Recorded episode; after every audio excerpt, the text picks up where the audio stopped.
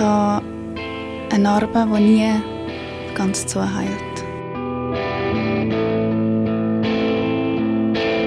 Das ist das, was mich am, am meisten beschäftigt hat, dass ich nicht in der Lage war, mich zu wehren.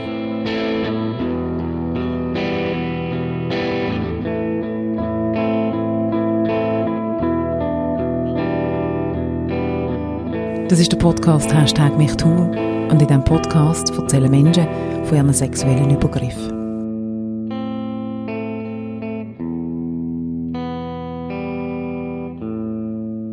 Ich bin Livia und ich bin 26.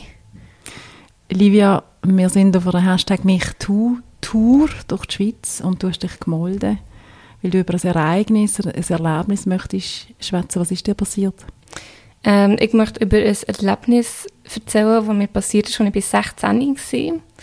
Und obwohl ich die ganze Jungfrau-Geschichte mega Bullshit finde, finde ich es wichtig, bei dieser Geschichte zu sagen, dass das mein allererstes sexuelles Erlebnis war. Und das ist passiert ähm, an einer Party von einer Freundin, die mal meine beste Freundin war. Und zu dem Zeitpunkt haben wir uns schon ja, nicht mehr so gut kennt, aber wir dann gleich in, an die Party eingeladen gewesen. Es war eine Geburtstagsparty und wir waren ähm, in so einem Waldhaus. Gewesen. Nein, man hat in einem Wald. ähm, genau. Und dort, auf dieser Party, habe ich einen Typ gelernt kennen. Ich weiß nicht mehr, wie er heisst. Keine Ahnung mehr. Und ähm, das war noch, noch so cool. Gewesen. Ich bin jetzt nicht mega der, der flirty Typ in diesem Alter und habe das irgendwie mega toll gefunden, dass der mich so, so cool findet. Der ist mit dieser Kollegin ins Gym, gleich alt wie ich, so. Und dann haben wir zusammen getanzt und dann sind wir irgendwann so ein bisschen rausgegangen und haben dann so ein bisschen zusammen rumgemacht. Das habe ich auch noch ganz nice gefunden, voll easy. Ähm, und dann hat er so gefunden, komm, gehen in den Wald spazieren. Ich habe nicht gecheckt, dass er dort irgendwelche Motive hatte. Ich weiß nicht, ob er die von Anfang an hatte. Ich habe einfach so gefunden, ah ja, easy, voll romantisch, wir gehen jetzt in den Wald spazieren. Und dann sind wir in den Wald spazieren und dann hat er mich gefragt, ob ich einen Freund habe. Und dann habe ich gesagt, nein. Aber ich bin mega in meine beste Freundin verliebt, wo zu dem Zeitpunkt ist in Amerika war. Wie alle guten Queer Girls habe ich ähm, mich in meine beste Freundin verliebt, Klassiker. Ähm, genau, und dann also, aha, stehst du denn nur auf Frauen und so. Und ich habe dann gefunden, zu dem Zeitpunkt, nein, sei ich bi. Jetzt, jetzt tue ich mich als lesbisch identifizieren, aber einfach dann habe ich gefunden, sei ich bi. Und das hat er mega geil gefunden. Ähm, und haben wirklich so angelöst, so ein Einhorn.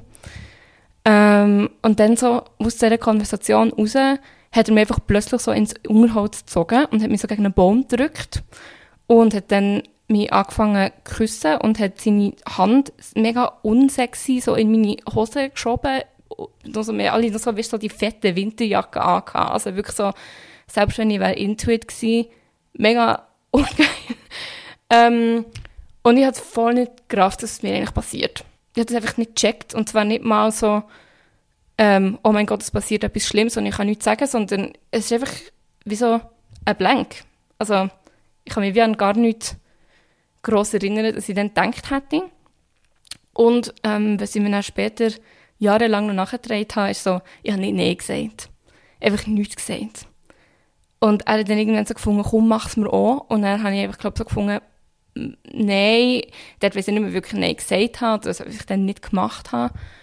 Ähm, aber es war mich wirklich mega ein verstörendes Erlebnis und hat das einfach gemacht und ich, ich, ich, ich habe nicht reagiert. Also ich finde, also eigentlich hätte er müssen checken, dass sie das nicht möchte, aber dass sie das nicht können sagen Auf der anderen Seite war er auch erst 17 gewesen. Ja, weiß auch nicht. Ähm, und dann, ich weiß nicht mehr, wie es dann hat aufgehört. Irgendwann hat es dann halt aufgehört. Und dann ähm, weiß ich noch, dass, dass ich dann meine Mami vorher schon gefragt habe, dann habe ich mit meiner Mami, glaube ich, Zeit abgemacht, wenn sie mich dort holen mit dem Auto. Und das war dann gerade die Zeit gewesen. Und ich bin dann wirklich aus dem Wald rausgesäckelt. Ähm, ich glaube nicht mal mehr irgendjemandem Tschüss gesagt und bin dann einfach zu meiner Mami ins Auto gestiegen. Und ich habe ihr nicht erzählt. Und ich habe es niemandem erzählt. Nie. Weil ich das auch nicht gecheckt habe, dass das irgendwie ein bisschen schon nicht normal ist. Oder dass, das irgendwie nicht, nicht okay ist. Gewesen. Ich habe einfach gemerkt, dass es für mich sich nicht okay angefühlt hat, weil er hat mich, glaube wirklich toll gefunden. Und darum trage ich es ihm auch nicht nachher. Wo ich das Gefühl habe, bis heute, ich denke nicht, dass er denkt, dass er etwas falsch gemacht hat. Und ich habe ihm das auch nie gesagt und er hat mir dann wirklich probiert, mir anzuleiten und mit mir Dates abzumachen und so und ich habe es mega abblockt. Ähm, es dann ja, so ein, zwei Wochen probiert und ich habe dann das Telefon nicht mehr abgenommen, weil ich das einfach nicht einordnen konnte, was, was mir eigentlich passiert ist. Und dann habe ich das jahrelang so vergessen. Und als ich dann 22, 23 war, ist das irgendwie so in der Therapiesitzung auf einmal wie so aufgekommen, dass das mir ja passiert ist. Und ab dann war wirklich so das Gefühl von so, ah shit, das hätte eigentlich nicht dürfen passieren Aber ich glaube eben, dass wegen unserer gesellschaftlichen Diskussion von, was ist okay und was ist nicht okay und ab wann ist dann etwas ein Nein oder ein Ja, ist mir gar nicht bewusst gewesen, dass das, was hier läuft, eigentlich nicht, nicht in Ordnung ist. Du hast gesagt, du hast nicht mit niemandem darüber geredet, über den Vorfall. Ähm, wann hätten das von ändern? Ist das mit einer Therapiesitzung gekommen, dass du plötzlich gemerkt hast, auch eben, dass es in dein Bewusstsein gekommen ist, hey, da ist etwas gelaufen, was nicht okay ist? Ja. Mhm. Also ich habe das vorher gar nicht daran gedacht, dass das mir ja passiert ist, irgendwie. Ähm, ja, und dann wirklich in dieser Therapiesitzung, wo ich das irgendwie so erzählt und dann meine Therapeutin hat dann bei dieser Sitzung so gefunden, das ist im Fall voll nicht okay. Und dann hat es bei mir wie so einen Klick gemacht, also aha, ah, das ist gar nicht normal.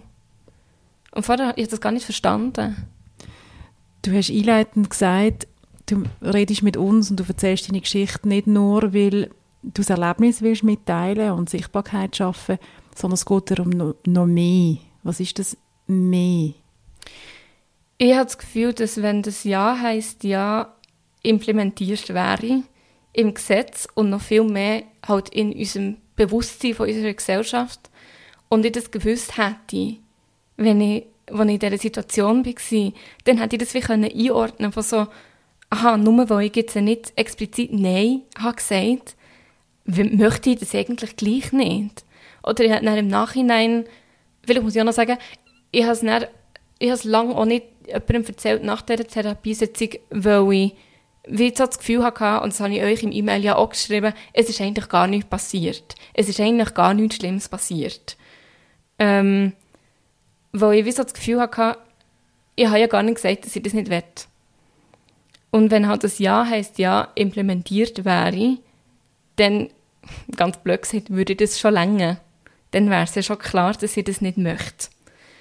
Und darum finde ich das mega, mega wichtig, dass das ultimativ und so, sofort mit dem zusammenhängt. Ähm, genau der Vorfall, wo vielleicht besonders gerade junge Leute, die noch mega wenig sexuelle Erfahrung haben oder noch gar keine sexuelle Erfahrung, können, können wissen oder können sich quasi Sorgen geben, dass nur weil du nicht explizit Nein sagst, das nicht heisst, dass du möchtest, dass dir jetzt irgendeine sexuelle Handlung passiert. Und ich sage bewusst, sie passiert dir.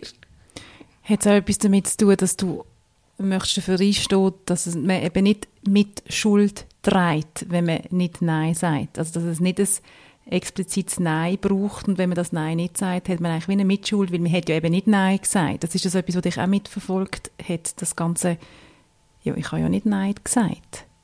Vielleicht ist das Gefühl nicht Schuld, sondern wie dass er das ja gar nicht kann wissen kann. Er kann das ja gar nicht wissen, dass ich das nicht wollte, weil ich habe ja nichts gesagt.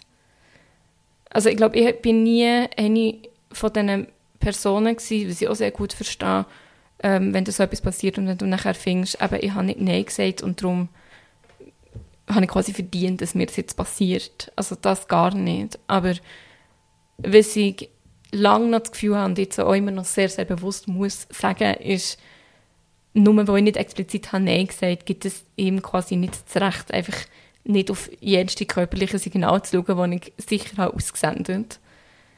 Ähm, ja, ich glaube, es ist, es ist mehr das. Das Erlebnis, inwiefern hätte dich das prägt in deiner Zukunft und prägt dich vielleicht heute noch? Ich glaube, was ziemlich krass war, ist wirklich so der Moment, so geschlagene fünf Jahre später realisieren, dass, dass mir ein Sexual, ja, dass mir an mir ein sexueller Übergriff vergangen worden ist. Ähm, und dann, dann das aufzuarbeiten, was eigentlich jemandem passiert ist, wo ich dann schon gar nicht mehr war. So. Das. Ähm, und es hat in mir ein sehr grosses Interesse ausgelöst und Mitgefühl für andere Leute, vor allem andere Flintas, wo das passiert. Ähm, ja, auch für, für Geschichten einzustehen, Geschichten zu erzählen. Ähm, in meinem Beruf, ich bin aber auch Journalistin, das, wo soziale Gerechtigkeit kann, kann ausgeübt werden und kann, kann Leute widerfahren, weil ich einfach finde, das ist etwas mega Kleines, was dir muss passieren muss, wo du absolut keinen Einfluss darauf hast, für das ein Aspekt von deinem ganzen Leben einfach nicht mehr gleich ganz ist wie vorher.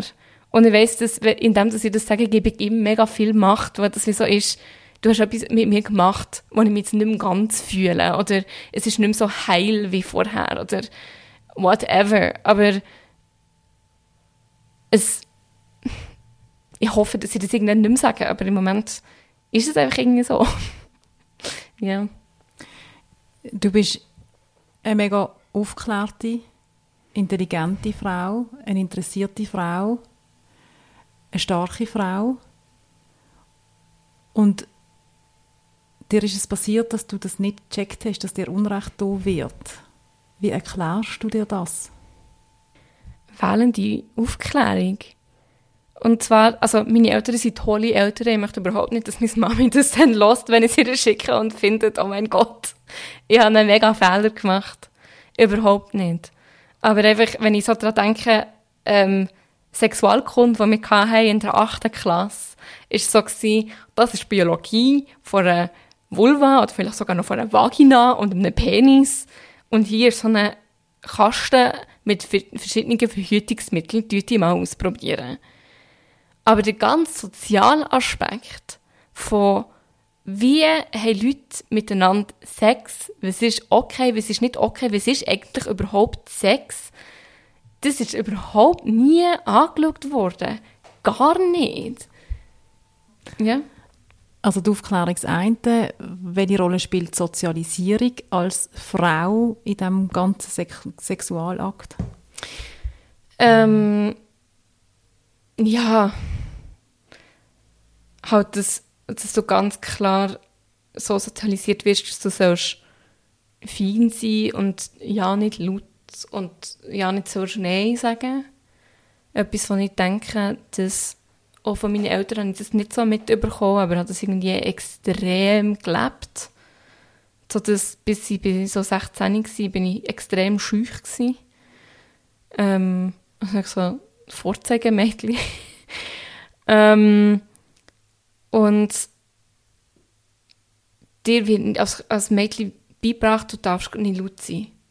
Du darfst nicht mal herstehen und sagen, hey, das wollte ich im Fall nicht, hier ist eine Grenze. Und mit dem habe ich immer noch Mühe. Also, ich mache jetzt meinen Master fertig, ich habe immer noch Mühe, bei einer professionellen oder persönlichen Entscheidung herzustehen und zu sagen, mein lieber Schwan, bis hier und nicht weiter. Das ist mega, mega schwierig für mich.